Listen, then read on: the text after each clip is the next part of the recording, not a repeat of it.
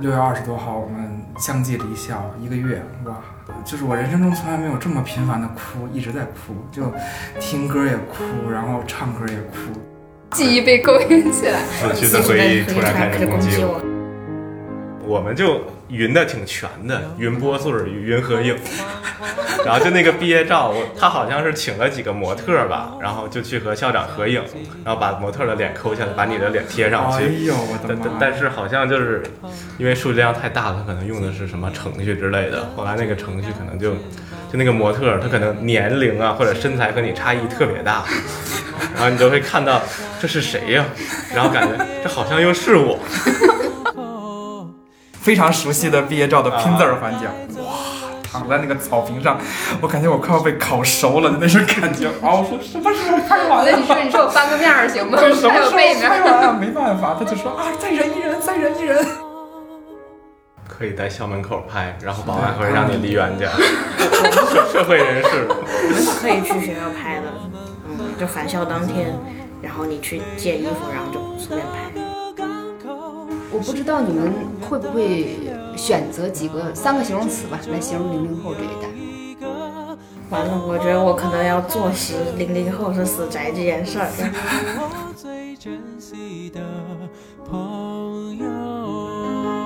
我想知道一个事儿，哎，应该是从我那个我是八九年的，就是那个时候开始就有一种社交礼仪，就是像有什么事儿，我们会提前洗个头。但我看今天可能是下雨，然后那个你们是特意做了一个造型，有点发蜡的效果，还是没真的没洗头？啊，这是效果。确确实没洗，然后就抓了一下，反正油头嘛。那也是很用心的打。我刚开始昨天还有一点那个小紧张啊，就是因为我怕觉得对你们年轻人太殷勤了，显得我油腻。然后呢，我直接上来表示理解和同情，都显得我很多余。然后我又想，我又卖弄我自己比你们大十岁的那个身份呢，我又觉得，哎呀，怎么样，有点尴尬。这三年一个代沟的话，岂不是咱们中间还是有一条呃不大不小的沟？呃，但是今天呢，北京是下着雨的天气，然后几位小朋友哈，什么冒雨而来，这叫什么？纽约的一个雨天，咱们也是北京的一个雨天哈，然后来一个雅集雅谈哈，清谈的效果。然后希望我们呃一会儿聊的都是咱们的事儿哈，不光是我们的事儿啊。现在跟大家介绍一下，这里是活字电波啊，我是小雪，我是阿亮。嗯，对，今天我们是叫了几位零零后的新的一个毕业生哈，你们刚刚是新鲜的社会人了。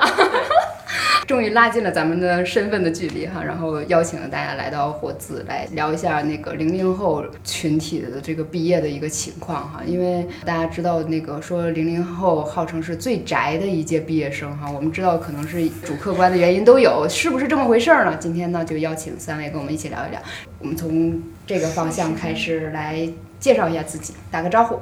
嗯，大家好，我是床垫儿。大家好，我是抱枕。大家好，我是棉被。哇哦，果然是果然是最宅的一代哈，没错。那那今天那个什么吧，你是凉席，我是蚊帐。可以可以可以可以，我们俩很清楚。对，主要是那个蚊帐，是因为我觉得夏天我们都会每天晚上被蚊子欺负哈，睡不好觉。我不知道就是这个毕业有没有欺负到你们，就是你们最近经历了一个怎样的毕业？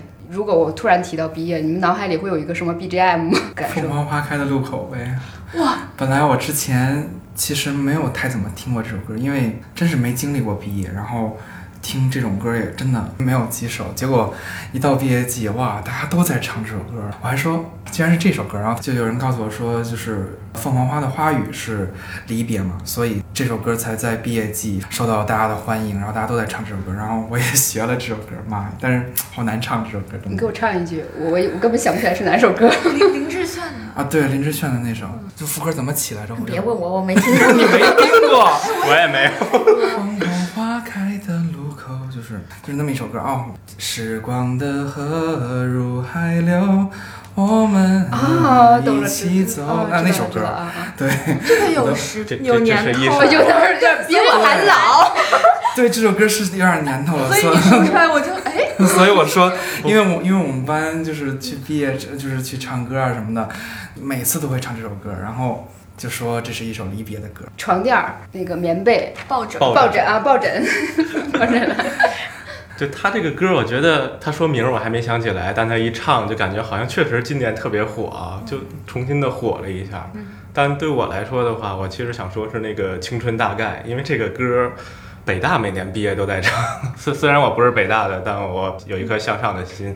哎，其实也不是，就是我觉得，就我们的话，因为疫情嘛，很多学校今年毕业典礼就可以说是敷衍。像我们就是线上的毕业典礼，线上的播穗儿，然后毕业证是邮寄到家的。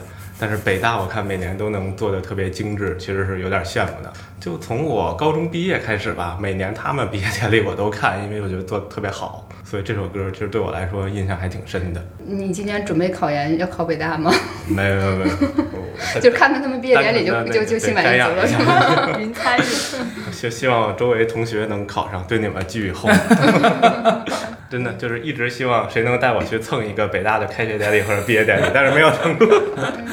再过几年，再过几年，那个疫情过后的，我拿着校友卡带你进去，卖弄一下，卖弄一下，卖弄一下。好，嗯，棉被呢？完了，我觉得我可能要坐实零零后是死宅这件事儿。就我跟他们画风完全不一样。首先就是我其实对大学没什么感情，然后，嗯，我毕业就只是跟我那个唯一一个朋友一起庆祝的。然后我们两个就都有共同的爱好，然后就是喜欢的那个那个虚拟主播，他们出新歌了，所以我们的毕业歌曲就是他们的那首歌。就很符合我想象中的零零后，是吧？就有赛博感，是吧？包完了，刻板印象增加了。嗯，没有没有。哎，对，就是你刚才说的那个电子拨穗儿，B 站上那个第一视角的那个，然后这样过来，然后刮着风，然后说了一通那个特别正经的话。恭恭喜你，是北理工的吧？对对，就是你们贵校校长。还整了三个场景，最后是在哪儿？北湖还是哪儿？我看校长都快绷不住。然后风还挺大的，第一视角的那个穗儿还逛来逛去。我没有看过，我只看过一些蛮已经很鬼畜的了。我觉得那种不知道北理工啥样。你们还老师会到现场，但是学生不到场，这样吗？好，好像只有就是校长什么他们在现场。反正就我看那个，他是整了一个 VR，就是你可以滑一划，然后不看校长。你可以看到旁边就是基本上除了摄影师以外就没有什么人了。那个穗儿怎么播呢？是一个特效是吗？不是，是真的，就是他把那个帽子套在摄像机头上，可能是 可能是一个全景的摄像机，然后哦，然后你的眼前是一个穗儿，对对，我 对，就是校长的脸，特别郑重的跟你说，祝贺你完成学业，顺利毕业，希望你在未来的学习和工作中。能够不忘母校培养，弘扬北理工精神，学精学深，练就过硬的本领，创新创造，勇担时代使命，报效祖国，成为强国栋梁。祝贺你，毕业生！一串祝福的话，都有一分钟，三个场景说的还不一样。校长一直在吗？校长本人其实他他他就是录三段就可以了嘛。但是你看，你看的一直是那个。每个人都是相同的三段。我记得有一年，好像有一个学生，他直接就是跟那个校长有身体的一个接触，然后有一些人那个网友的评价还说，那个这简直就是在性骚扰这个校长，你不应该做这些事儿嘛。但是今年可能我觉得。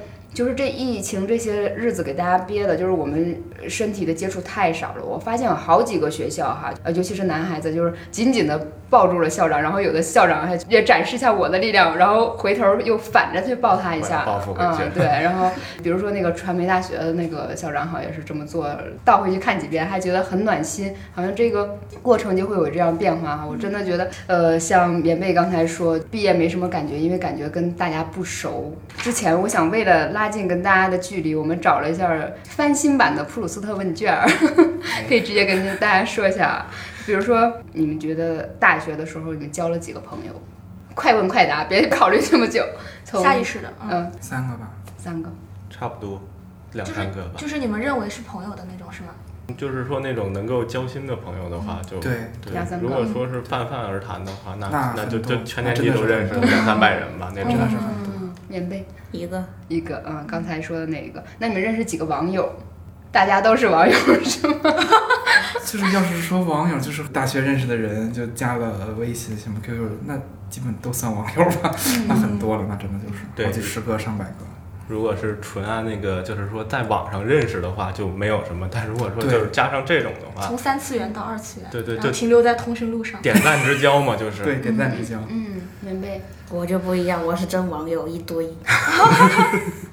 刻板印象增加。对，我们那个时候是什么？我们是从二次元走向三次元。嗯啊，当时我们有个词儿叫基友。基友见面嗯，呃，对面基，然后那个时候就是呃，豆瓣儿，尤其是从二次元走向三次元的一个地方，有可能直接去另外一个城市旅游啊什么之类的。但是我相信，嗯，可能你们疫情时代的你们就没有这样的机会了。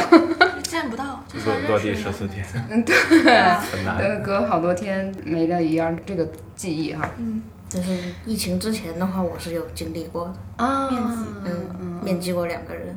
你一般都从哪里认识的？前些年的话，就是在 QQ 上面，就是一些爱好群之类的那种，嗯，那你们第一次做核酸是什么时候？啊？就二零二零年我要返校的时候，啊，对对对，因为二零二零年我记得特别清楚啊，北京很几乎所有的学校都很多学校都没开学，但是因为我们是在兰州嘛，然后五月份我们就开学了，因为兰州疫情消散的很早，我的所有同学都还在家那什么的时候，然后我就要去开学了，然后还赶紧跟他们去约了一波，我说啊我要走了，两个月之后再见了。才两个月？啊，七月份不就又回来了吗？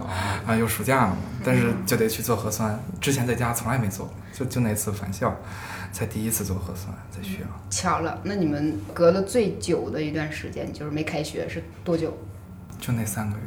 本来我们是二月那个学期，我记得特别清楚，二月八号、九号就要开学了，结果正好是疫情发生了一个多星期了已经，然后就说不用开学了。我二零年。我印象特别深，因为那个学期是我们课最多的一个学期，所以我们都特别开心，在 在线上完成了一大半儿那个学期。那个学期大概就感觉一天都得三四节课，特别的满，而且我们周五晚上还有一个。上到晚上十点多的一个课，就是如果在学校的话，都要赶不上宿舍开门的那一种，宿舍我妈都要锁门了，都要那种，就特别的惨那个学期。抱枕呢？我们的话，就因为我们专业比较特殊，所以说就真的感觉，就从大二大三开始就很少去学校，因为我们是那种中外合作性质的，很多老师他是外国人，他他根本就回不来，我们就是全网课，甚至有时候还要夜里上网课，因为因为他刚起。平时的话，之前是只有考试才去学校，然后，今年就毕业论文什么都是考核，不是考试，所以今年大四下学期都没有去过学校。那你这同学你都怎么认识的？网友，就就大一的时候嘛，都去，然后什么各种社团呀什么的。我感觉我的同学就是三次元转二次元，再转三次元，就是说到那儿先加个好友，然后一九年开始爆发，然后都回家了。然后就看朋友圈儿，哎，他这个东西好像挺有意思的，去跟他聊一聊，聊就行了啊，我们约着出去玩儿，对，就这样。棉被呢？我们是大二下一整个学期都上网课，嗯那你们几乎其实都可以躺在被窝里上大学，是吧？对我我们那个时候其实也也有一点，就是说大学生怎么就是一直在宿舍里在被窝里，但是我们那时候是一种主动的行为，课还是要去上的吧？对，然后可能你们就更被动一点。真是不好意思，我现在只能看一些那个视频来观摩一下你们零零后的生活。就说那个上网课最尴尬的一个情况，没关麦，呃，对，没关麦，这是第一个。然后还有一次就是老师点名的时候，他此刻正在厕所，对，没错。情况，就会不会有一开麦的时候，发现谁那个还躺在自己的那个抱枕上，这样的视频吗？是吗？你像我们就挺少视频的，就外教一般会视频。嗯，你像我们外教上课的时候，一般都会啊，看打开视频看看你在你你的情况。你像我们中国老师，我们一般就是拒绝不要。老师都不要吗？嗯，呃，不是，就就就是我们。你们不要，就老师怎么说我我们不。想，对，然后然后就是就老师各种劝导，说啊要不要要不要开个视频，然后我说不想开，嗯因为你说也哎蓬头垢面的在家里头，干嘛要开视频呢？然后就而且是挺尴尬的，像什么就被点名正在厕所。本来那次我真的是就是千算万算，因为老师刚点完我，然后我说肯定不会这么快再点我，然后我真是憋不住了，赶紧去上个厕所。哇，坐在马桶上就就点到我，我说哇天哪！我说不好意思，老师我在上厕所，就没有办法，这种事情总是难以避免的，因为你真的是不知道老师什么时候就会叫你。随身携带的一个老师。对，因为你像我另外那个舍友更惨，就是他们老师就仿佛像是只只认识他一个人，只认识他们几个人似的。他们班上课的时候就就那次他跟我抱怨说。今天我们老师疯了，就就一直在点我们几个人，来回来去的点，来回来去的点，我都没有时间去干任何别的，上厕所什么的。哇，老师你好惨！你像我们老师，像一般都是按照自己有个名单嘛，就按照顺序点名什么的，就很少有说这种，哎，突然点到一个人，哎，又下次再点，除非就是。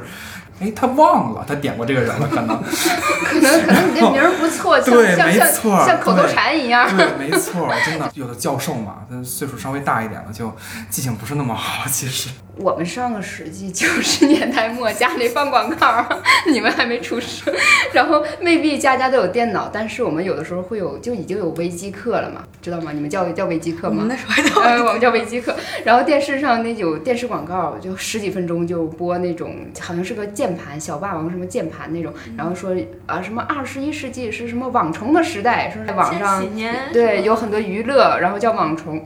但是你们这一代，我们经常说所谓的网生代嘛，就差不多可以认为零零后是网网生代，是数字星球原住民。你们哈，就是我想知道你们第一次拥有智能手机是多大？嗯呃，免费开始。我是比较晚的，我记得可能是一零年还是一二年才有的。中学，不不，就是小学，应该是小学五年级吧，没记错的话。嗯，那差不多一那零年，还挺早的，算是。对，对我来挺早的说早，挺早的，嗯，因为那阵儿小学我基本上刚有。刚有吧？主要是我的第一部手机就是那个，我之前没有过手机。哦嗯，当时我妈单位发了，所以我有的。我听说过这个故事，还是那个 iPhone 半价，然后第一对对对第一部手机就是 iPhone。哇，有有这种事儿吗哇？塞，天哪！哎，所以你们体验过非智能机吗？我？体验我用过过手，我也用过。我挺早就有了。小天才电话手表，这个有点那个那个也算智能是吗？了我的妈呀！那也是现在才有，就那种直板的老人机，还带键盘的那种。我小时候用过翻盖的那种，啊，可有回忆了。爱立就是信什么的啊，对对对，那种的。因为小时候就四五年级那会儿就开始自己上下学了嘛，然后就给你一个小小小电话，就是为了嗯就能联系到你啊，不要出事儿什么的。从那个时候就开始拿，第一部智能机也是都上初中了，一三一四年。对，没想到就是你们毕业的时候也被智能了，赛博毕业哈，比如说，呃，有一些做的还不错，什么元宇宙的毕业典礼啊，班级会议室的电子合照。就是说合影，是会议室，就是班级那会议室进去，然后每一个人就是一个一个小格子嘛，啊，对对对，然后拍那个大头，贴拍，大头贴，啊对但但但我个人感觉那个效果其实不是很好，你每人发一张精修的照片 P 一下可能会更好。嗯，像像我们不是也 P 了一个毕业照吗，我们就云的挺全的，云波素儿、云合影。然后就那个毕业照，我他好像是请了几个模特吧，然后就去和校长合影，然后把模特的脸抠下来，把你的脸贴上哎去。呦，我的但妈！但但是好像就是因为数据量太大了，他可能用的是什么程序之类的。后来那个程序可能就就那个模特，他可能年龄啊或者身材和你差异特别大，然后你就会看到这是谁呀、然后感觉这好像又是我。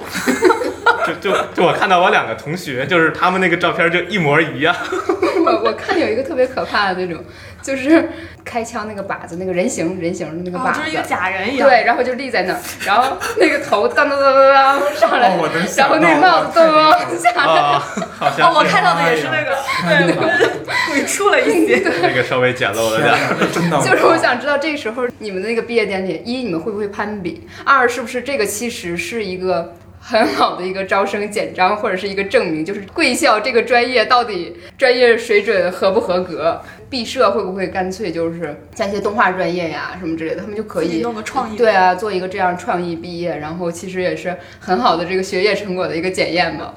北理工是不是因为有一些这样的专业工科理科，所以才会这么发达？这么发达 这这我还真不知道是谁做的，但可能一般都是那些学校花钱外包的嘛？难道外包机？这这这不是我说的啊，一般来说可能是就是学校做的，然后可能学校其实也是想给毕业生或者是就在校生一个锻炼机会吧。就是我们一般都开玩笑说，你看这个东西做的不好，它应该就是我们学校做的；你要感觉它做的挺好的，它可能才是外包。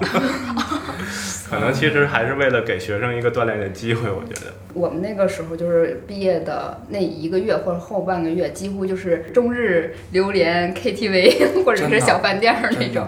我不知道你们现在毕业是一个什么样的状况？我们封校了，出不去。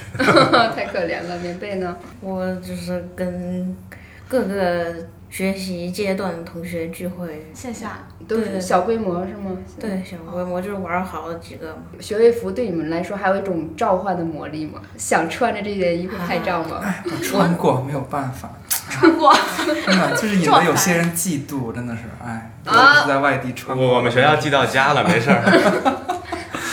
我，哎，我怎么又不一样？我因为因为嫌我们学校的学位服太丑，就没有去借来穿。因为你还要去租，我就干脆就不租了。我大概就是在座唯一一个没有穿过的。那你们拿到了就是疯狂拍照是吗？也也没有办法去学校拍。可以在校门口拍，然后保安会让你离远点儿。社社会人士，我们是可以去学校拍的，嗯，就返校当天，然后你去借衣服，然后就随便拍。但是其不符合实我真的你的审美 style 是吗？实在是太丑了，我受不了。其实我真的感觉就是你拍了有拍了的辛苦，你没拍有没拍的遗憾，真的。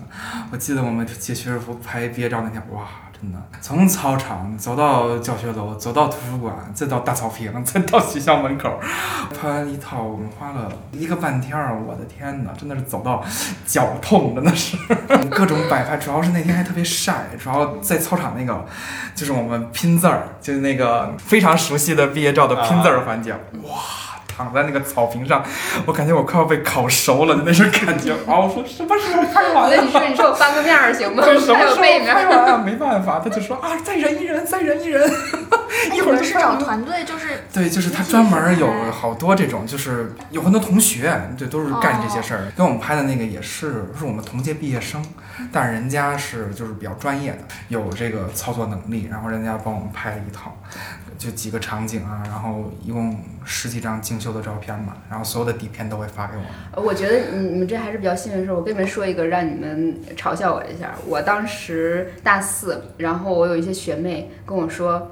嗯、学姐，你要毕业了，你给我们拍点照片吧，以后你走了就没人给我们拍了。啊，这是什么？因为我大学的时候比较早的拥有了单反啊，然后我拍照还可以，然后就会有不少人就同届的也会找我拍，然后我的学妹也来找我拍。我想，哎，我毕业你不应该给我拍几张吗？对，然后找我让我去给他们拍。然后我们那个时代是什么呢？嗯，特别流行，就人多嘛，你要给他们摆一些姿势，你知道吗？千手观音，你懂的。就好多那样，然后然后那个什么呃，一定要巧妙的应用那个楼梯呀、然后呃形成一种那个错落的错落的空间感，大家都摆出一些街溜子的那种姿势。呃 我记得我们那个时候还是那种到影楼自己去租学位服，啊，你们学校啊学校对，还没发，还没发。我们当时，因为你们这一代哈，稍微有有一丢丢惨，你们是一八年入校吧？对，对，啊，一八一九，其实也差不多了。就是这一般情况下，大学的话，就是大一、大二在学校会多一点，然后同学也会全一点，然后大四几乎就也没什么人了。我还当时。帮一些同学领那个那个学位证明什么学位证明书，然后还要交一百块钱，我我我散出去好几个一百块钱都没人还我 我帮他们代代领，就是他们都回不来嘛，然后代领，然后当时我爸还说的，你姑娘你这钱你都要不回来，我还挺信任我同学，我说我觉得他们应该会还我。我们那时候还比较麻烦，就是转账得去银行，还没有那个智能时代，哦就不是直接微信转账，你知道吗？就是属于我先先取来，然后又给他们邮寄走，整个就是我付的，然后后来就不了了之了，就有这样的情况。真的没要回。就是如果现在让你回忆说，假如有一天你会回忆毕业的话，你觉得那个回忆的载体可能是什么？看到什么可能会想到毕业？现在是有一种还懵的状态吗？我觉得对我来说可能就是歌儿吧，就从五月二十一号答辩完到六月二十多号，我们相继离校一个月，哇！就是我人生中从来没有这么频繁的哭，一直在哭，就听歌也哭，然后唱歌也哭，可能真的就是觉得因为要离别了，然后特别的伤感，就是觉得因为是在外地上大学嘛，不是说在北京，可能你还会有一些北京的本地的同学，都是外地同学，你就是嘴上再怎么说着一定会再见的，但是真的很难。真的很难，以后再见一面真的太难了，所以那种伤感，尤其是自己一个人的时候，就我都是自己一个人，然后听歌，然后哎，那个情绪就啊就开始哭，哭到不能自已，就是特别的伤感。嗯，你自己给自己做这个氛围，自己唱，自己听，对，自己哭没错，没错，就是人多的时候反而还不太会这样，就觉得大家在一起就要开心，把我们的欢乐都要释放到一起，不要有那种伤感的离别。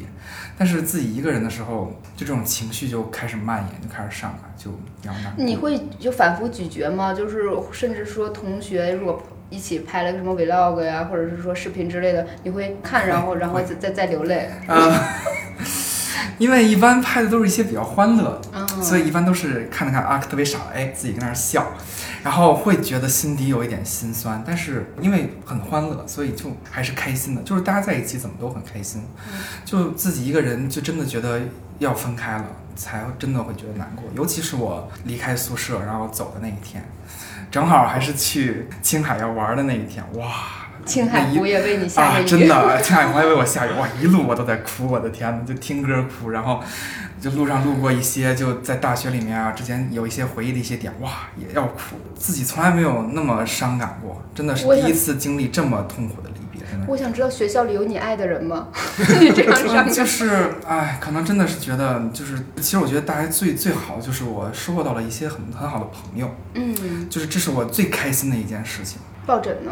这个问题好像对我来说就还没有就怎么思考过，但我觉得确实音乐确实是，就是感觉现在随着这种自媒体的兴起什么的，就是某一首歌或者什么，它一旦火了，它就会短时间内爆火，然后就消失。所以说，如果很长时间以后再听到的话，你就会勾起对那段时时间的回忆。然后还有其他的就是说，像什么自己拍的毕业照啊、vlog 什么的这种东西，你看到的话会想起来。我可能就是没有他那么强烈的那种吧，就可能因为毕竟刚刚毕业才不久嘛，就大概这样。我我想听听棉被又有点儿不一样。说实话，我感觉我其实还是不太典型，因为我的大学生活就是不像床垫儿那么多姿多彩，所以也对学校本身没有什么感情。然后你要说朋友的话，我们本来也都是北京人，然后家住的也近，所以毕业也没有什么影响，就是不太存在就很伤感的这种情绪。其实你这刚才正好提到了一个我想挺想问的一个点哈，就是北京，尤其是对于一些外地的学生啊，不光是说他大学在没在北京上，他有可能在其他地方读的大学，但是北京近两年可能稍微好一点，但是在我那个年代，北京是个远方。嗯，会会是一个梦想，或者是一个愿望。那你们自己作为北京人，这个愿望就好像没有了吧？你是不是缺了一点远方的东西呢？你们心里那个远方在哪儿？对，或者你们会想要逃离这里吗？很多人是想要涌来北京，但是比如说你有有的是选择就在本地读书，有的是你就去兰州了嘛。对，其实真的有想过这件事情，就是如果，但是啊，其实放弃北京户口真的是挺难的一件事情。别那么傻，别别别，真的一来走就行。但别别别是但是真的就是，其实也想过，就是说，因为的确去过一些，就是也包括在兰州生活过嘛，你觉得其实小城市也有小城市的好，很多地方。如果做一份赚钱可能没那么多的工作，但是你生活可能会。不会那么的，就是无时无刻的都让自己感觉在被驱动着，也挺好。因为我不是那种特别喜欢职场的人，我是一个比较反感职场的，就是尤其现在这些就是九九六、零零七这种，就是仿佛你如果不那么拼命，你就在这个社会存活不下来的那种，就是那种紧张感，就会让我特别的焦虑，就会对他非常的排斥。现在作为一个学生嘛，有时候可能出门啊，坐地铁什么的，就会更加的强烈，就觉得他们都好辛苦、好忙碌，就只是为了自己的生活，就只是为了生存下去。我觉得不应该是这样的。但是这是只是作为一个北京人的想法，当然对于人家来说，可能这是这里是承载着一些梦想的，可能承载着他自己的一些期望。那我觉得这是不同人的一种选择吧。我觉得。我感觉的话，就是 这个问题其实确实想过，但这不是一个就是很简单就能决定的，因为就是说，像就很多人会羡慕说，我们就出生在北京啊，出生在有户口怎么着？但其实就是说，这个身份还带着一个社会的属性，就是代表说你从小到大所有的亲人朋友，他都在北京。大多数人他肯定不会选择离开的。如果你做出这个决定的话，其实就是说你要抛弃你从小到大所有的社交圈，然后你去一个地方。一个人如果他没有任何社交，他移动是很容易的，而且确实存在就是说小城市它特别安逸。像我之前去旅游，比如说你去吃饭，啊，他们只有饭点开门。北京的话，你任何时间你去吃饭，你都可以找到饭点开门。比如说下午两点关门，你一点半走进去，他说他不做了，为什么？因为我两点要准时下班，你现在来我下不了班，所以就是安逸到这种程度。但是我感觉就是，比如说咱们要是如果过去的话，其实这个生活节奏可能是过慢了，你时间长了也未必会去习惯小城市。所以对我来说就是一个休闲可以，但是如果认真的去考虑宜居的话，我觉得其实还是不是很方便。北京的话，其实会带来很多就是生活上的便利，对吧？你任何时间你可以吃到东西，你可以点到外卖。但是现在确实，我感觉就是压力很大，就这个就只能说是感谢父母，就是为我提供了这么好的生活环境。如果让我一个人来奋斗的话，我作为一个外地人，可能确实是不会来的。就包括买房啊、买车呀，然后还有各种的物价的一个问题，其实还是挺严峻的。因为这些东西就说起来有点凡尔赛，就是我都有了。就当当当然，这个东西它不是我的努力，是是是家里长辈的努力嘛。所以说。就是如果你在这些东西都有的情况下，北京生活肯定是最方便的，所以综合考虑，应该还是不会离开，短时间内。不是问你们离不离开啊，就是 对，就心里有没有有有没有那个棉被？就我其实跟抱着的想法也差不多，基本上是这样。就是间歇性会有，但是不会真的去实施。对，就是我我我遇到什么很大压力的时候，可能会想啊，我要是在哪儿哪儿哪儿，最怕我一个月。挣挣多少钱就可以生活的很舒服，对，但但是不会实际去实施这个行动，我觉得。嗯，我会觉得就是毕业它是一个承前启后的一个阶段嘛哈，往后看你是怀念，往前走你是说梦想，或者是说换一个词儿说工作，或者说我找不找工作，我分不分手啊，等等这样也有很多就是措手不及或者不不明状况哈，所以我就想问的就是你们自己。哎，这个时间关于这些事情做了一个怎么样的一个打算和一个思考？就是最近你们想的最多的那件事儿是什么？或者是说你知道的身边同学可能大多数处于的一个状态？嗯，这其实我算是一个比较目光短浅的人啊，我的人生信条就是及时行乐，所以基本上就是，啊，就打算找份工作，只要能大概生活，然后就快乐就好了。嗯，然后也没有什么远大理想之类，因为我觉得现在生活就已经很满足了，就大概是这样。我想知道，就是你的工作的时候，你是更想尝试一些新花样，想满足你的好奇心，还是说对这个工作内容并没有太多实质性的要求，就是差不多可以满足一个物质上的条件可以？对，我是后者，后者，嗯嗯。这个我感觉的话，就是因为我们专业是商科专业嘛，就是之前有过一些实习经历，所以就是确实压力挺大的。然后像我呀和我身边的同学，基本上都是想先读个研，这样呢，一个是不用现在就去进入职场，另一个是说将来会在职场有更大的竞争力。所以你是已经顺利上岸是吗？啊，对。那你这两个月应该很开心，很快乐。说实话有点无聊，因为因为二战的人不少。啊，所以没人陪你玩了是吗？嗯，好，这旁边就有个二战的。不是吧？有点想，现在就是在比较焦虑新一年的一些具体的目标吧，跟第一年要因为有一些变化做出了，因为也是吸取了第一年的教训，但是具体还是在纠结一些具体的想法吧。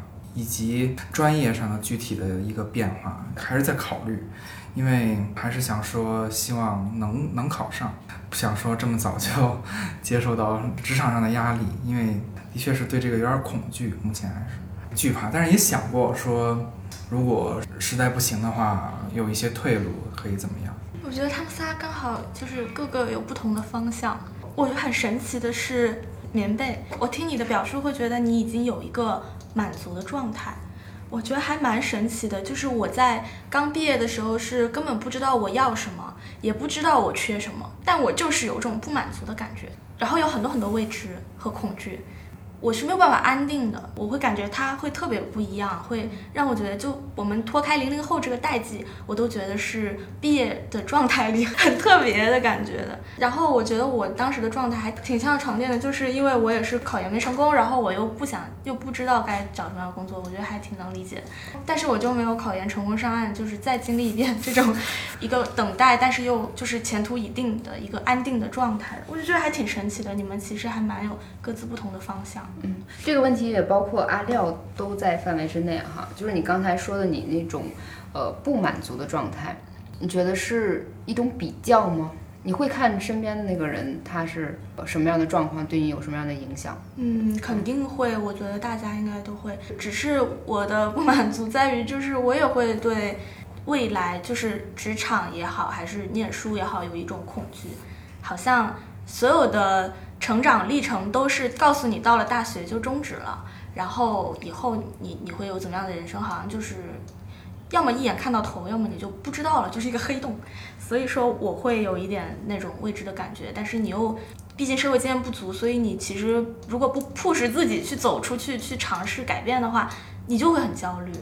所以我我还挺想听听你们的，就是各自在，毕竟是一个人生转换的节点，一些关系要结束，一些关系要展开。那种状态的，会有有什么期待，或者是说有什么想放弃，或者说设想自己会过一种什么样的生活，会有这样的，或者你们会有比较的压力吗？就像我刚刚说，其实我没有比较的压力，因为我身边很多朋友就很多呀，有已经工作的，有还在找工作的，有已经考研上岸的，也有跟我一样没考研失败然后准备二战的，甚至啊还有考研失败然后准备。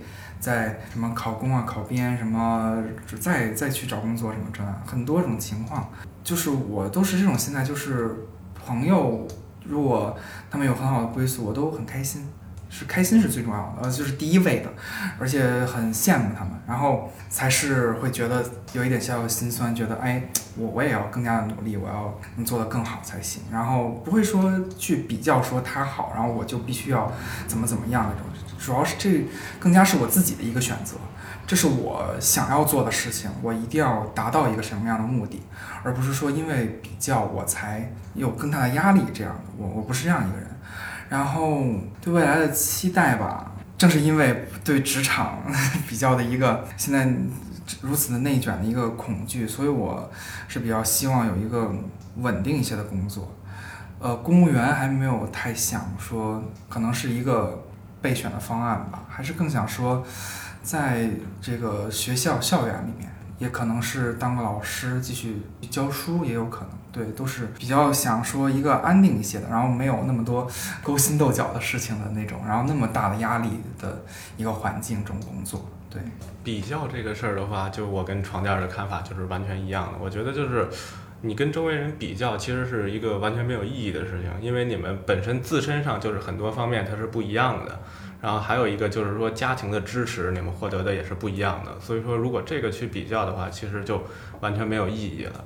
你像就是我们学校也有一些是贫困山区来的学生，对于他们来说温饱就是一个目标，但是对于我们来说，这就是这就是现阶段，所以你就不要和人家去比较。我觉得就是只要你自己开心，你觉得你这个状态是很好的就可以了。但是我没有那么长期的目标，我现在的目标就是我实习过了，我觉得职场真的环境不是很好，我不喜欢，所以我不想上班，所以所以我去读了个研。对我我跟家里就是这么说的，就是我我我不想上班，所以我想先去深造一下。如果说我读研的时候有了想法，我可能会觉知道以后我想去做什么，从事哪个行业。如果没有的话，我就继续读。其实搞学术也不是说太枯燥的一件事情，我觉得。当然可能因为我离学术还很远，毕竟刚刚才本科毕业嘛。就是感觉起码现在脑子应该是够读硕士的就可以了，因为随着你的阅历啊什么的增加变化，我觉得你的目标是会变的。棉被呢？我也是不是会跟别人比较那种，因为从初中的三年到高中三年，总共六年，我的学习环境其实跟我自己本身不太匹配，就是我周围的所有人都比我优秀的这么一种环境，然后或许是比较早的就体会到了这种压力还是怎么的，然后就是那一阵儿就会每天都跟身边的人比较，然后就很痛苦。到后来就逐渐想明白这件事儿，然后怎么说，现在就是稍微有点躺平的这种感觉啊，就反而这种比较有点摆烂的消极人生态度让我变快乐了。嗯，对，然后所以现在就是这种，嗯，没关系啊，没所谓，你就走一步看一步的那种。嗯就你们这种状态，你觉得是大多数的状态吗？还是我觉我觉得大多数其实应该是，就是因为现在环境啊一些的，你很难就是说完全的去追逐你的兴趣。所以说，真的就是走到哪儿看到哪儿吧，就是也不是说走到哪儿看到哪儿，其实就是说我们做的规划相对都比较短期，可能是一个两年、三年、五年最长了，就是不会去说像原来的很多人可能就是说，对吧？就是小时候就想好了，我以后要从事什么职业，然后并且一直为之去努力。这还是少数，其实是吗我现在也看不到。对我感觉大多数人其实现在都是一个说起来是走到哪儿看到哪儿，其实就是规划相对比较短期，而且就是会变化，随着情况。嗯嗯，我不知道你们会不会选择几个三个形容词吧，来形容零零后这一代身边人的一个状态。又想到一个，嗯，佛系，佛系，开摆开摆，开白 啥意思啊？就是开始摆烂，一个意思，开摆了，不好意思，一个意思。有代沟。我还接上了。我觉得会是比较现实一些吧，就是更会去随着你的状况以及呃社会的一些状况而做一些改变，而不是说自己就是为了一些理想更会去特别的追逐什么东西，因为环境不是很好。其实就是追逐不到一个什么东西，我就变，我变一条路来让自己获得接下来的一个升级吧，算是。嗯你们有那种哪怕是微小范围内的叛逆吗？就是你们那个叛逆是用什么方式来展现？这个就我觉得就是会有吧，有时候遇到一些事儿或者比较迷茫的什么，但是我觉得就是包括我呀，还有身边人，这个事儿就是它一个是时间很短，持续时间短，还有一个就是说这个事情本身其实影响很小，我觉得是。就是像我们大学的时候，经常有一些老师，就是可能年纪比较大，就认为他和我们三观不太相符嘛，然后有时候他会说一些话我们不爱听，就我们干的最大的事儿就是不去上他的课，都不去。他说什么样的话你们不爱听？就是有一些老师，他可能是就是就是像之前谈到那个话题，他可能就是这个北漂本身，然后他呢可能就是会遇到一些经济上的问题啊，他就会阴阳怪气的去说啊，你们北京人什么什么都有。其实我们还挺不喜欢这种话的，因为什么都有，只能说是现状。将来你自己成家立业什么，其实还是得靠自己。我觉得很少有那种说父母能够把你的一切都置办好了这种家庭。那其实在北京也是很有钱了。也很有难度，对对对，对这很很难。免费呢？我还是可能比较少叛逆吧。如果你有没有那种意识到你的选择跟周围人不一样的？那应该还是有的，我觉得经常不太一样。那如果是这样说的话，就是我的人生坐在这里就是一个叛逆，是吗？不至于没那么重啊。那比如说对于有些事情的看法，我可能会跟大众不一样。如果这也算是一种叛逆的话，哎，但我觉得“叛逆”这个词其实还包含一种心态，就有的时候是我其实就是意识到我在叛逆的时候，往往意意味着我在承受一点点，哪怕一点点压力，就是我意识到跟大众不一样，然后我要搏出去，出那个圈儿。但是可能如果棉被这样，会不会是其实他就本身自我就很坚定的，所以别人觉得是有点叛逆，但是他不觉得我在做一个叛逆的动作这样的。这个算是叛逆吗？我我我倒怎么感不觉得你这个，我感觉只是单纯的观念不同。嗯如果硬说叛逆这个词儿，其实我感觉有一些要就是故意要去做一些不同的事情，去吸引他人眼球的事儿。所以说，其实这这是我们对这个词儿的理解啊，就是可能你们的理解是就是不合群或者说独特，嗯可能对于我们来说是这个概念。所以说，就是我们感觉就是其实很少去做那种说特别特立独行的事情，比如说像九零后有那个杀马特吧，这个好像就就我们不会去做这种过分离谱的事情，我们去做的就是一些不太合规矩的所谓的错误。对对对，有点儿。可能你们那个小小的反叛就是。上课的时候我就不开摄像头，是吗？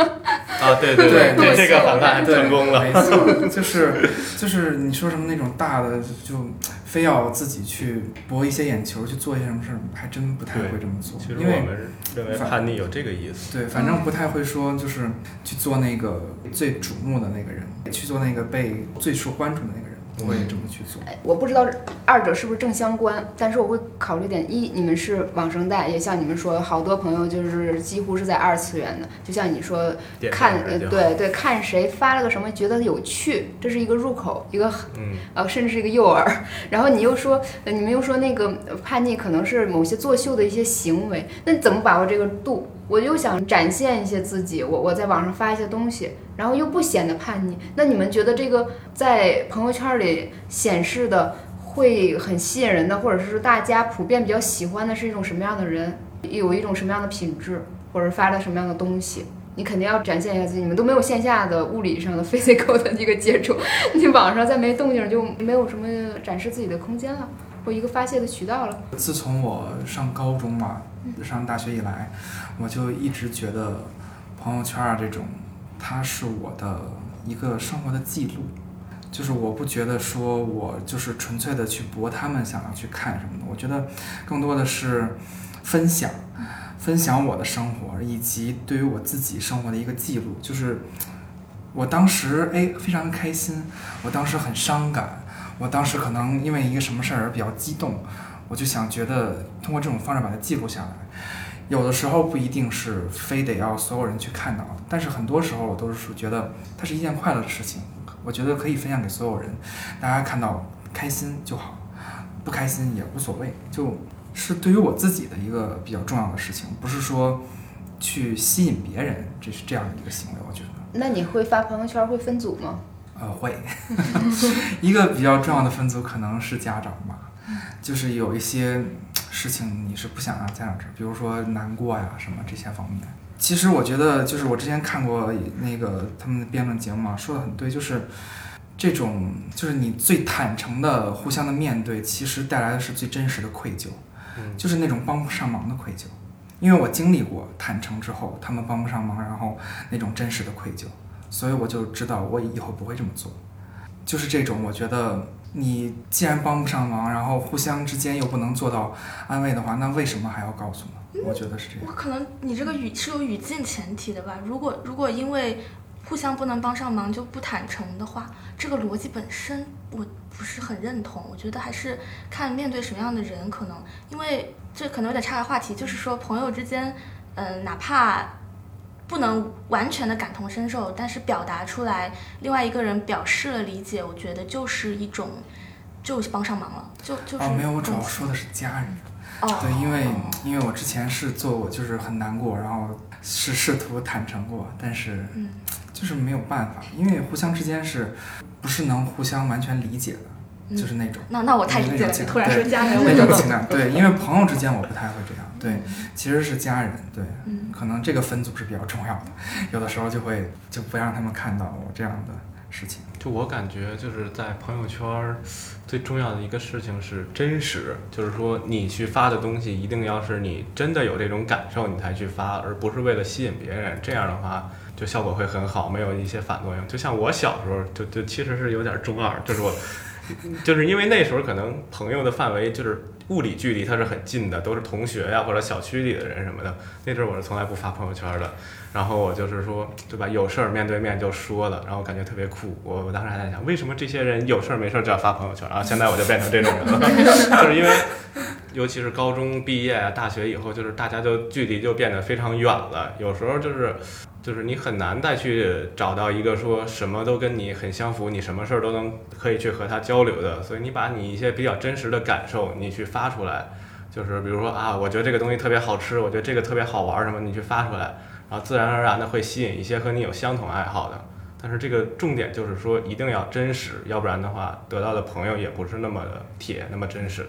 就有一些人就特别爱去在朋友圈做什么朋友圈学霸、朋友圈富豪什么这种，对吧？现一个人设。对对，就就是立人设，这种我就特别不喜欢。但是其实我觉得真实不真实，大家靠心就能感受出来一个一直都懒惰的人，突然凌晨六点发一个朋友圈啊，又是在图书馆学习的一天，你就会感觉非常的厌恶这种。身边这种立人设的人多吗？会有，甚至有的人连连续发了一个礼拜，然后最后没及格，然后然后大家一直都在摆的这些八九十分的人看着他就很无语。的还有确是有这样的。还有那种炫富的，就我有一个同学，可能就是相对不是特别成熟吧，但他运气特别好，他摇到号了，是是我们年级唯一一个摇到号的。哇塞，然后就每天一开始一开始发的就特别的浅显啊，今天开我的什么什么车出去怎么怎么着，然后后来就被大家说，然后他就开始拐弯抹角的说，今天去哪哪哪是开车去的，这太刻意了一些。对对，就这种其实我觉得就会被大家反感。但是比如说你自己真的去自驾，什么发现那段风景特别美，你拍个照什么的，对吧？其实别人也会知道啊，他是开车去的。但是这这这这这就很，但是这样的话就很真实嘛。我有时候去自驾也会拍一些照片，就就没有人这么说我嘛。我觉得是真实的最重要。也不是，也不是，我的车都是租的。你们学生之间也会看那些什么 GQ 实验室什么之类的那种吗？公众号看不？啥？嗯，还还不是你们的范围啊，还可以，还可以。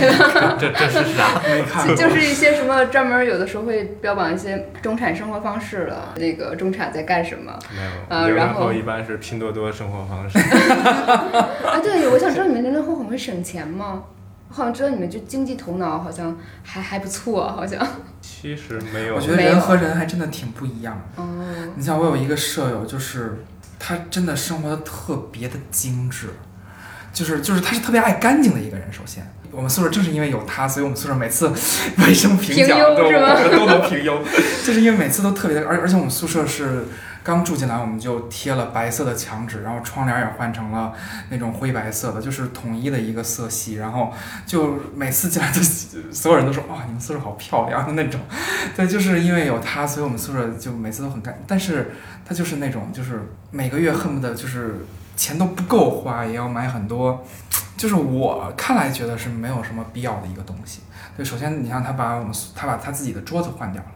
换了一个又大又就是啊，也不是大，就是很宽敞，然后很漂亮的一个桌子。对，然后旧的学校的没关系，是？啊，就就就没有他，他就因为因为也不方便扔嘛，就就扔到阳台去了。可能毕业还对得换回。啊啊，对，那什么那个，然后你像因为就因为窗帘儿那个就我们换掉了，然后把旧窗帘扔掉了，我们最后退宿还赔钱，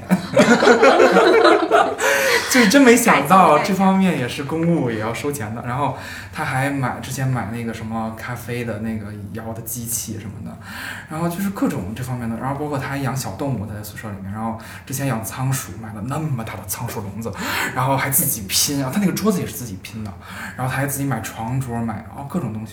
就是。对，然后但是其实他很幸运，因为他大一就谈女朋友了嘛，然后学姐是那种给他贴钱，然后就知道他没钱就会贴钱给他花钱的那种人。我说哇，你真的好幸运，真的，就是就是他是不太会省钱，然后也不太会计算钱的那种人，对。然后就是往往穷到就是月中就要买一大箱的方便面，然后就自己 只能后半个月泡面吃那种。棉被这边我知道你你你的那个好像网络生活好像还要比他俩更显丰富一点。然后我们先从前面那个问题还记得吗？啊，对，跟我们分对，这我知道，果然又跟他们不一样啊！我就不太爱用朋友圈，我用 QQ 比较多，因为我朋友圈里面确实愿意塑造人设的人挺多的啊，就就不太爱看。然后就就也有很多奇奇怪怪的人，也不太想在那儿发自己真实的想法，所以我就会在 QQ 那儿。就 QQ 其实很多网友就是反而比较愿意在那里说自己的真实想法，因为觉得可能大家都不是三次元认识的人，那说了也没关系，对对，可能像个树洞一样那种感觉。那你会弄 QQ 空间吗？对啊，我就是属于空间话痨的那种，真的，天他他他他非常多，他非常多。啊，我这时候应该跟你 five 一下，因为我高考之后那个暑假真的很无聊，很空虚，那是我人生第一次感觉到空虚两个字。就像阿廖刚才讲，我我们那个时候还不知道说本科毕业之后也要去考研啊，要卷啊什么没完全没这概念呢。就是高考之后，人人生基本上进程已经完成 差不多百一半儿了哈，就没什么事儿。然后真的每天就挺空虚的，天天上网的时候就是布置空间，差不多就是你想你说的那个非主流那个时候。啊，啊，那个 QQ 背景音乐打开，好多地方都是放的那什么叫皇家礼炮那个。哒哒哒哒哒哒哒哒哒！啊，不要不要这样，唯一有效的。过去的记忆突然攻击我，知道吗？就被冲为为什么你。好像突然跟他们是一致的？妈呀！我也不知道。然后，然后，然后那个还弄一些什么很多呃非主流的图片，什么匡威鞋、呃铁轨啊，然后那个哦，那个滤镜，什么自己选择的路，跪着也要走完。呃，对，但是我还不是那个 style 的，然后呃会在那些有限的那个素材里面找一些可以做的，但我没有达到自己会做网页儿那个效果哈，它还是半智能拼贴。然后我记得我好像放过王菲的《天空》，在我的那个空间哎呦里，这是特立独行的那对个。对对，找什么的，品味很好但所以我的访问率就很低。然后就就做就是做那个空间，然后有的同学还会买那个什么什么钻，就空空间黄钻，黄钻，或者有些有些会有对对，音乐是绿色音乐是绿色，嗯，然后那个衣服呢，QQ 秀是什么钻呢？红红钻红钻，哎呦我的妈呀！我的妈呀！当时我们为了表示爱意，我还记得有的男同学就会送这个女生几个钻，对对，天哪！就可怕记忆被勾引起来。死去的回忆突然开始攻击我。你会在这个事上事儿上花钱吗？不，他不是那种，他是天天发，他只是刷屏，对我只能内容 不是不会氪金的那种是吗？对对。他只是想传播自己的思想。嗯，那个，因为我那个时代是有那个人人网啊啊，然后那个时候我就发现了一件事儿你为，什么都会知道？我知道，我知道，我知道你为什么都会知道？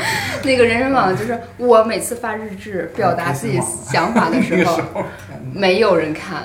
你发照片就有很多人跟你互动，其实现在的社交媒体不是也这样吗？啊对就那个时候就会就有感觉了。我真的觉得就是刚毕业那一年，你还没有出来那个状态，你无论你的生活节奏什么还没有展开，你没有那种刚毕业在校生和工作人的那个差别和跨越。身份还没找嗯，我对对我我记得我是我当时第一年就什么也不想写，只是说跟我原来学校告别，说以后我再看见这几个字儿我会想念，就就这一年就结束了。结果第二年我就呃开了个帖，说什么跟学弟学妹说点人话，然后说一下我的经验啊，写了十九条。我记得我记得好像第一条我写的就是。我都有点忘了，就是昨天我就记得我写过这个帖儿，然后我我记得最呃重要的一句是我当时说，希望大家准备不同版本的自我介绍，就个人介绍、自我介绍，因为这是你面试的时候会面到不同的 HR 类型。啊，啊，你你只有这一个版本，就是这个人不吃你这口儿，你知道吗？就很尴尬，你没有办法跟他单独来。你至少写一个什么，面对一个人这个 HR 的时候，你用什么版本？然后面对群面的时候，你怎么介绍自己？呃，不显尴尬。反正我觉得应该写几个版本。都是社会毒打出来的。对，然后呢，对，然后最后底下写一句，而且还试图可以找到你自己，认识你自己是谁，我到底拥有什么，是吧？我因为就记得这一条，我昨天去找来了，哇，当时看我我都有点害羞，我竟然当年写过这种东西，然后，但是我第一条我其实还有一点震惊，我说毕业了是发现自己是一个普通人的开始，啊，我不知道你们这一代是不是还有这样感觉，因为我听起来你们好像就自我意识很强，也许比我那个时候要更现实一点，还是说更明白状况一点儿。我觉得那个时候可能就觉得大学生是一个身份或怎么样，我就不知道自己会有一个很具象的一个想象。你们你们会有这种感觉吗？我如何认识“普通”两个字？你像我是很早就认识到这一点，嗯，因为那个学习突然间就就是一个跟别人比就是一个很一般的水平了，我就很早就觉得，嗯，就是也经过努力，然后也不是说能挤到多么前面的位置，我就觉得，嗯，我就是一个普通人，就是我觉得这特别好，就是因为很早的认识到之后，心态会好，不会因为说很多的事情而过于的伤心难过，而是能够比较平静的去接受。你像我大学，我大学的那个舍友就是，他之前一直都挺顺的，然后在大学，然后因为俄语是他，也是因为他第一志愿不够，然后被调剂过来的。他也不爱学，然后他就挣扎，然后也挂了挂了科什么的，就是学习上面也痛苦。然后他家里也有一些事情什么的，结果就他个人的状况就非常的差，就是很多很伤心的时候，然后还跟我倾诉了很多。然后我就说，就是其实我觉得这就是你开始认知自己不是一个很优秀的人，然后需要接受自己比较普通、比较平庸的一面的时候，就是你对很多事情你减少的预期。就是你有的时候就是你不接受自己是个平庸，你就会有很高的预期，但是你达不到的时候就会很难过、很伤心。嗯，所以我觉得这对于心态，我我的心态是非常好的，所以我还挺开心，就是自己比较早的认识到了这一点，就是还没有经历社会的毒打，我就已经认识到了我不是一个很优秀、很厉害的人。所以我觉得减少一些预期，你能活得开心一些。因为我当时想到那个点，应该后面有个预设，就是我觉得任何一个能独立生存的人，其实都挺可敬的。嗯，呃，我大学的时候，因为都还是家里给生活费什么的嘛，呃，是大学的时候有一个状况，就是某一条儿写的，就是勾起了很多细节。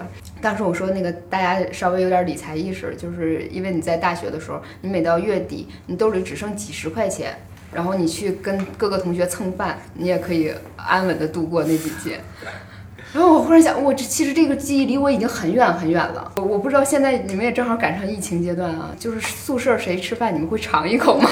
这肯定会。啊 我记得当时就有的时候大家买了不同的东西，然后每个尝一口这这顿饭，我就混饱了。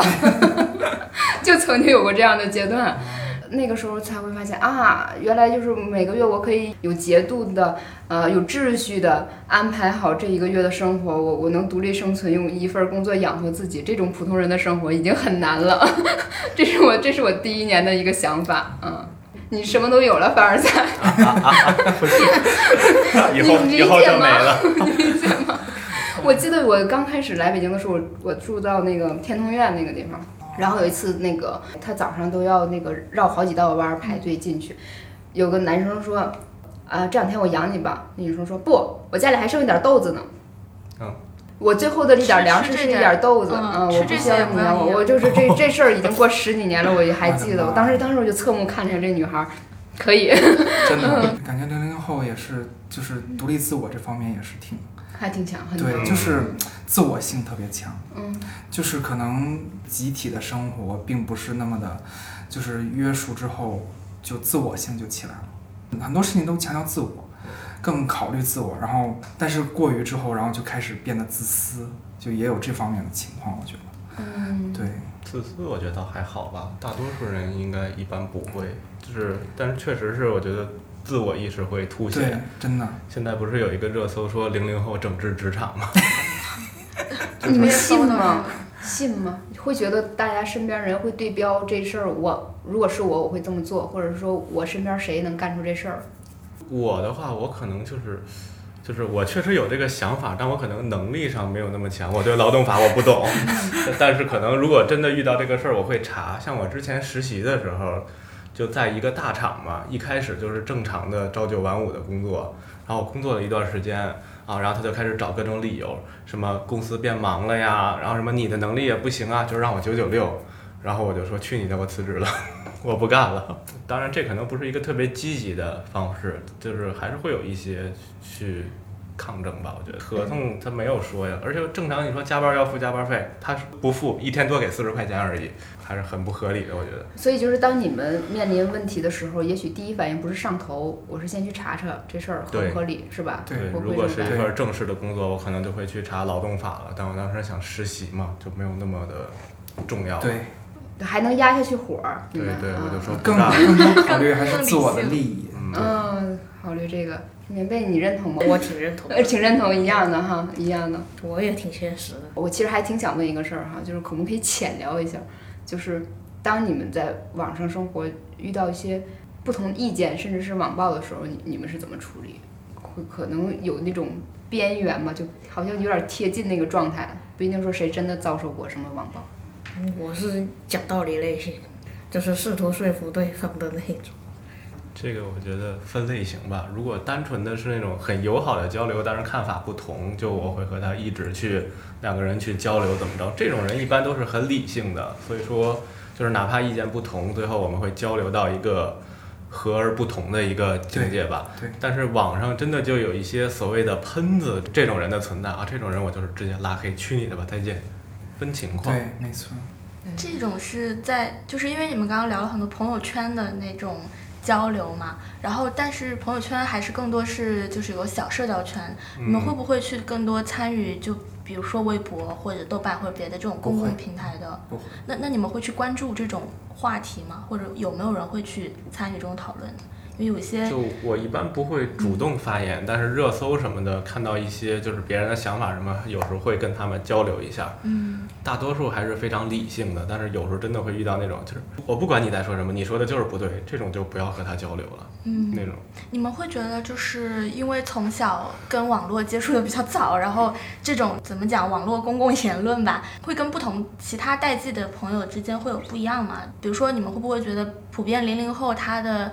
呃，网络素质会好，或者是怎么去处理网络发言的时候会更有自己的一套。我觉得这没有关系，我觉得，嗯，我觉得这还是跟人的素质有关系。嗯，对，就是其实真的跟代际没有什么太大关系。尽管现在大家平均学历更高了，普遍都能上大学了，但是我并没有觉得素质变好，人人的素质在变好。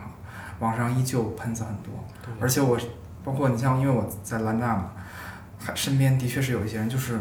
只要那些就是就热搜话题一上，啊，我的朋友圈就开始了，一个一个，然后都在啊各种发表言论，发表极端言论。我像前几年，可能到可能高中、初中那个时候，就可能我也是这样，就是呃有一个什么话题，然后我就一定要发表一下自己的言论，然后来怎么怎么来表明我一个什么态度。我现在不太会了，我觉得这是不客观的事情。嗯，因为往往这种事情都是你一先出来，哎，他。并不是真正的事实，对，我觉得对非常需要观望。你怎样才是真正的事实？什么样才是事情的真相？我觉得这是需要观望的，而不是你一时情绪冲动，哇就开始在网上喷，然后突然间发就开始发表自己的言论，你这样是不负责任的。就跟那些去网暴别人，然后把人就逼得什么自杀那种那样的人，你跟他们有什么区别呢？那样的话，我我觉得这样是完全不负责任的。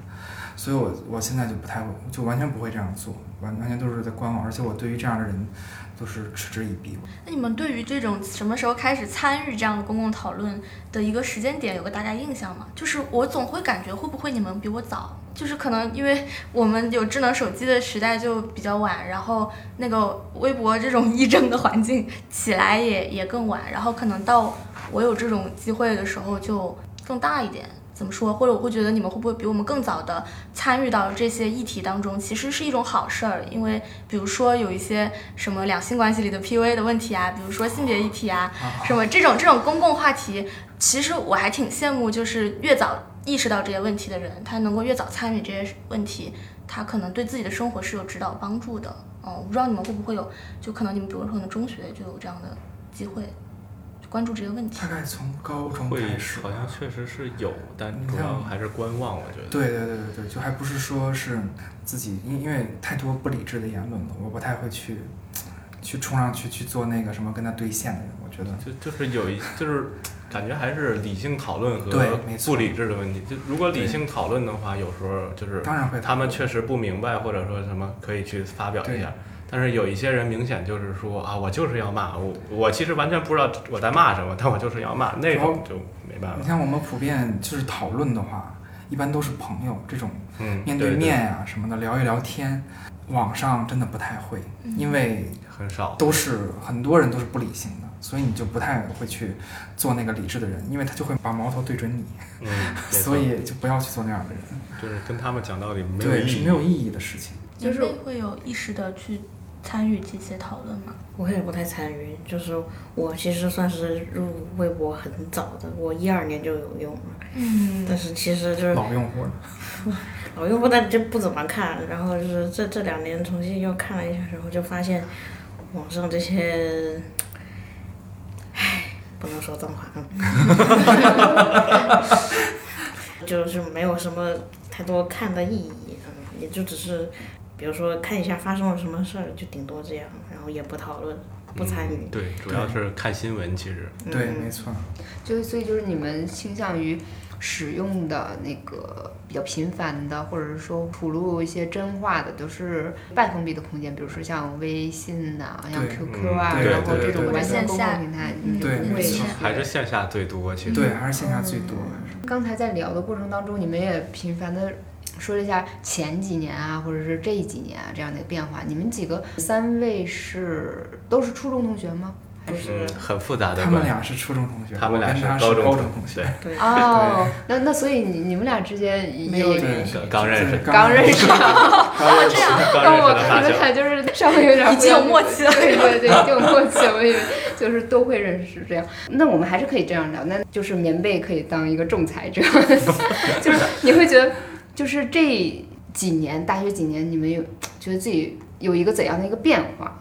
他如果说自己有什么变化，你可以说你发现或者没发现，或者是你可以补充，哎，对，差不多，我觉得哪儿哪儿哪儿变了，这样。这件事儿，我前几天还在跟他聊，嗯，就是我很明显的大学的心态发生了更好的变化，就是嗯以前是真的是就是会因为一些小事儿不开心，然后会难过，然后跟自己怄气的那种。就我是跟自己怄气的那种，我不太会是说就是跟谁发脾气，会是那种就是不开心可能跟谁倾诉倾诉的那种人。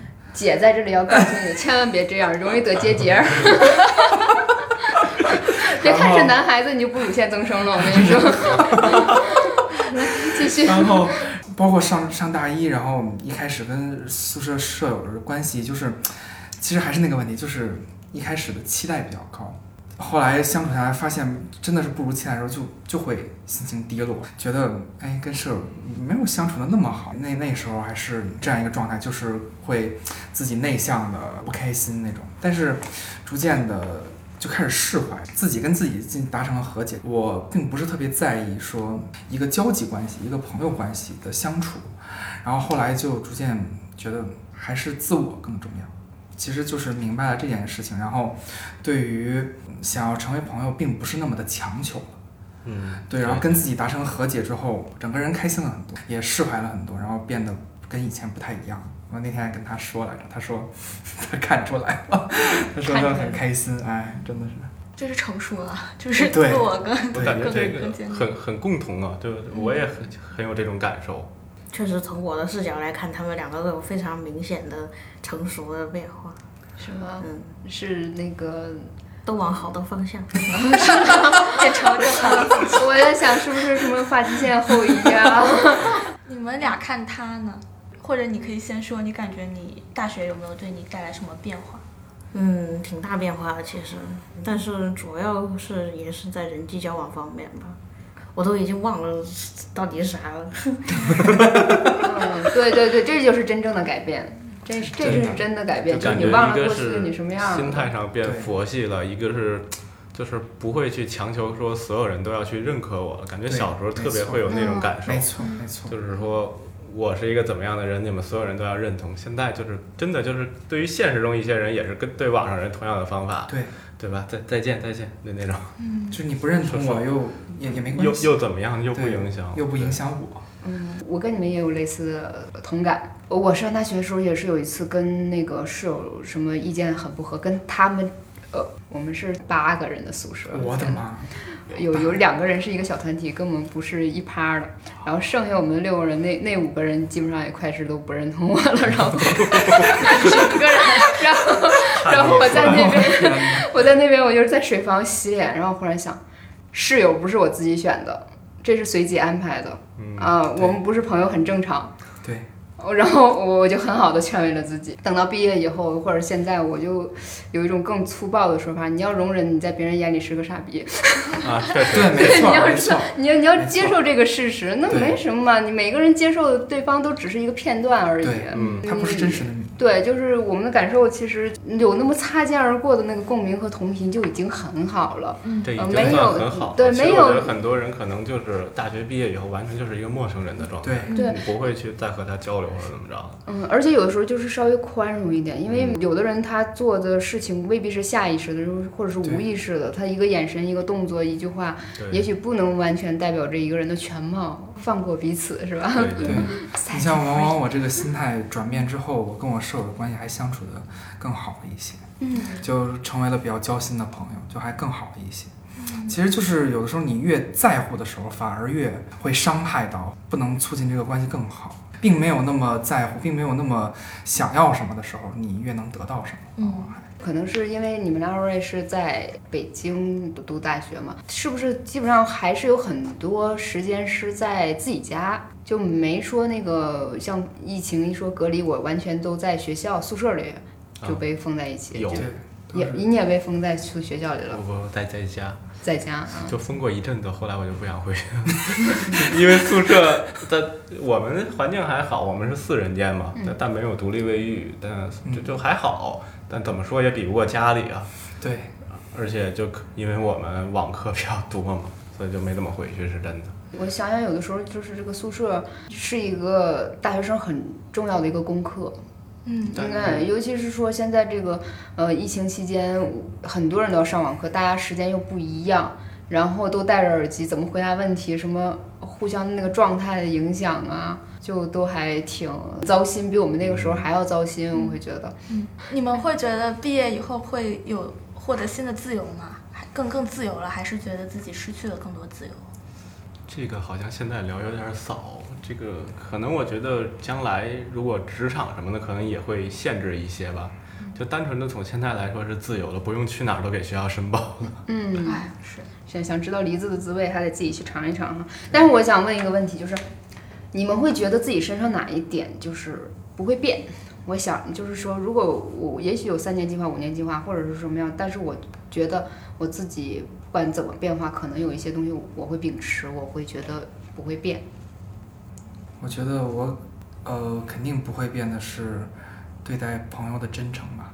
嗯，因为我是一个偏感性一些的人，永远是对任何人，就是我的朋友都是我最真诚的状态，最真实的状态，而不是说我非常做作、非常表现自我的那种状态。就我觉得这点还是挺难变的，所以我也希望我自己能保持住这一点，就是永远对待我的朋友要以最真诚的态度，以我的一颗真心去对待他们。嗯，我觉得这也对能够保持住我们的友谊是最有最有用的一个。算是工具吧，算是对。抱枕。呃，我觉得是一个所谓的自我意识吧，就是说，我想可能就是我不太想做一个随波逐流的人，当然也不是说我一定要特意去做一个什么很独特的人，就是说我还可能在未来我还是会保持着就是自自己喜欢或者怎么着，最重要去做一些事情，不会说就是迫于生计什么那种吧。保持你的幸运，理理想 理理想主义吧，现在是不知道能不能。这当然，这个我觉得这个自我，它可能也会随着这个时间呀、阅历的变化，它的一些特性会变。但是，就像比如说这种真诚啊，什么这种，其实是应该要保持的，就是挺复杂的，可以说是一个健全的人格，这样不希望被社会吞没吧。对，嗯，明白。嗯，我也是，就是希望一方面只能说是希望保持清醒，另外一方面就是保持一个待人比较友好的态度吧。哎，我觉得这个点很有意思，这个是希望保持的点，就是你要要要努力去维持它吗？还是说，就是因为也不知道未来会发生什么嘛。嗯，对，其实真的是。对，聊到最后，真怎么说，我也得树立好自己的位置，千万不要滥施同情。嗯，对，因为可能我会想到，就是，呃，如果是疫情之前的那几年，你们现在可能大可去享受聚会哈、然后旅旅行行啊，然后等等。但是今天处于一个这样的一个状况，我都不知道你们有没有一个什么真正有仪式感的一个毕业，或者说这个仪式感太过 weird 了，就是让人难挺挺难接受的哈。比如说什么电子过岁儿啊什么的，我不知道你们未来就是如何回忆这这这段时光哈。但是那是读书你们自己的那段记忆。之前跟两位大学老师他们交流毕业论文那个事儿啊，他们自己作为高校老师，他们也会想，不知道就是在你们这代孩子就是身上之后会。这疫情对你们的这影响有多深多远？其实现在还看不出来呢。嗯，你们是第一代，现在又有可能是一个用所谓的梦没有办法勾引你们的时代。因为我记得我说当时给学弟学妹写的那个话，最后一句我说是“梦会改变，但别没有”。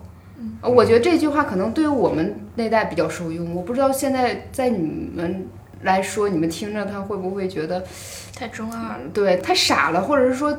太不顾我们的现实了，其实也还好，也还好，是确实是会变化的，你的想法什么的。小时候一定想我将来是上清华还是上北大，对。然后高考的时候有个学上就行，就确实是会改变，然后一直存在嘛。嗯，其实就是觉得不是说就是不在乎、不相信，就是即使实现不了，也不会很伤心、很难过。嗯。是这样一种心态，然后根据现状做出一些调整，对对对，是这样。比起说是梦，不如说更像是个小目标。啊，对，没错，可以这么理解。对对对对对，就是很少会有那种特别大的理想，就是对，没错。一般我们都是什么三年计划、五年计划这种，然后小时候还是那么想的，现在就不是了。好的，呃，我们现在记录一下日期，现在是二零二二年的七月十二号。我希望就五年之后我们的远程连线，然后 再 再听一下你们的 三年五年的这个小目标实现的如何，到时候大家又会有怎样的改变？你们也逃不了太远了，三年之后还是得上班。好，那谢谢几位参与啊，然后也祝你们前程似锦吧。谢谢谢谢谢谢好。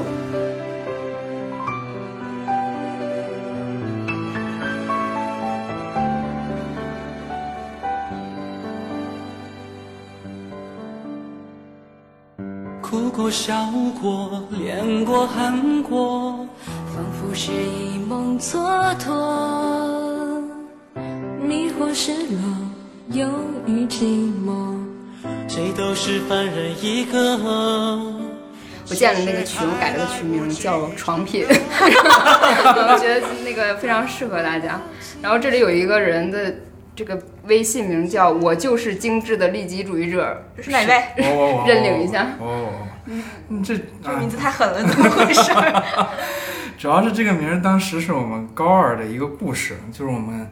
当时我们学校高二，本来我们大家要去春游嘛，每年都例行的春游秋游，结果就因为当时我们学校校女篮就闯进北京市的决赛，然后就说。